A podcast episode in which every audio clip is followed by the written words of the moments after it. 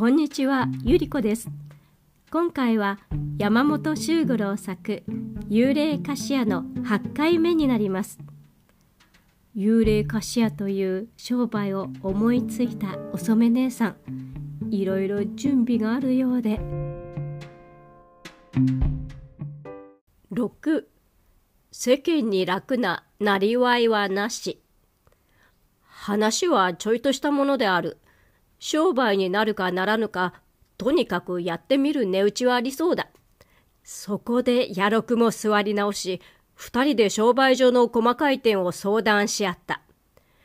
客を呼ぶにはどうするか、発出代金はどれくらいが適当か、いろいろ検討してみた結果、これは相当なものになるという見通しがついた。こいつはいい。こいつはおつなもんだ。元祖幽霊菓子屋。きっと人心証できるぜ。野六はこう言って越記した。その晩は前祝い。お染はすぐさま幽霊の募集にかかり、入念に物色して6人の男女を雇い入れた。男2人、じいさんとばあさん、娘2人という顔ぶれである。これだけ抱えていれば、まず大抵の注文は引き受けられるだろうが、お染はこれには随分苦心したと言った。幽霊はいくらでもいるけれど、いざ商売となると、誰でもいいというわけにはいかない。まず、正直でおとなしく、凄みがあって見肌立ちのいいもの、これだけの条件は必要だった。だってそうでしょう？正直者でないと客と慣れ合ったり、出先で間違いを起こす心配があるし、気の洗い物だと組合なんか作ってすぐに賃上げストなんか始めるわよ。お染はこう説明した。器量だってそうよ。先方へ行って裏飯屋をやるのにおかまやひょっとこみたいな顔じゃ相手は怖がるどころか吹き出しちまうわ。実に行き届いたものである。また、募集にあたって困ったのは、例の四谷階段のお岩さんとか、船弁慶でおなじみの平野智盛さんとか、由井小節さんとか、皿屋敷のお菊さんなどというのが来て、雇ってくれと強引に粘られたそうである。へえ、そんな連中がまだ宙に迷ってるのか。お岩さんなんかとっても執念深いの。そのうち、ここへ押しかけてくるかもしれないわ。じょ、じょ、冗談じゃねえ。とんでもねえ。お岩さんなんぞに来られてたまるものか。そいつだけは断ってくれ。聞いただけでも肝が縮まう。野六の震え上がるのを見てお染は笑ったが、ふと思い出したような目つきになって、念をしておくけれど、今度抱えた娘の若い方ね。あの娘にはあんた気をつけてちょうだいよ。あの娘に何か訳でもあるのか？あるのよ。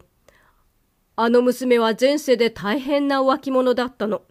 器量はそれほどでもないけれど、体や性分がそう生まれついたのね。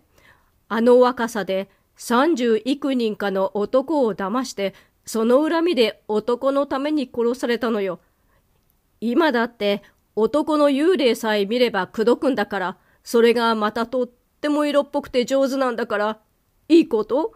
気をつけて引っかからないようにしないと、もし私に嫉妬を焼かせでもしたら、わかってるわね。なんだそんなことか。それなら念には及ばねえ。おめえ一人で持て余してるくれいなんだから、浮気なんてとんでもねえ。彼はこう言って眉をしかめてみせた。ここで6人の幽霊を紹介するわけだが、お話の先を急ぐのですぐに商売へ取り掛かることを許していただく。かくて幽霊菓子屋は延々と開業された。じいさんばあさんを除いた他の4人が八方へ出かけてまず客を探す。つまり死ぬほど人を恨んでる人間。畜生、化けて出て取り殺してやりたい。などと恨み呪っているものを探し、探し当てたら、速やかしへおいで、と耳打ちをするのである。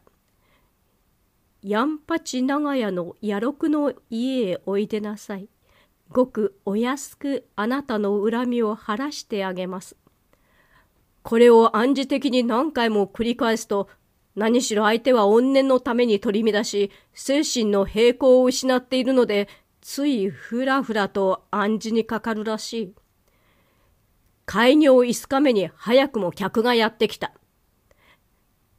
この応対問答も面白いのだが、話を急ぐ必要から略すとして、依頼は恋の恨み、先方は人の女房ということだけ記しておく。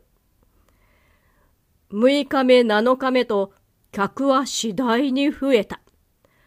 10日目には7人もやってきたし、さらに多くなる模様であった。当たったな、お染め。見ろ。もうおめえ、三両近く儲かったぜ。それっぱっち、何よ。今に千両箱を積んでみせるわ。この調子だとそんなことになるかもしれねえ。だがなんだな。おら、つくづく思うんだが、世間には随分人を恨んでる者がいるんだな。野六は感じ入った風で、それも聞いてみれば、もっともなのもあるが、まるっきり逆恨みみてえのもだいぶある。てめえが悪くっていて、人を恨んだり呪ったり、他人の俺が腹の立つような勝手なのがいるぜ。誰がどこで何を考えてやがるか、一皮めくってみなけりゃ人の心なんてなわからねえ。人間がこんなにあざといもんだ知らなかった。悟ったようなことを言うんじゃないの。だからこそ、私たちが儲かるんじゃありませんか。大きく稼ぐには、人間の弱みをつかむに限るよ。さあ、商売商売。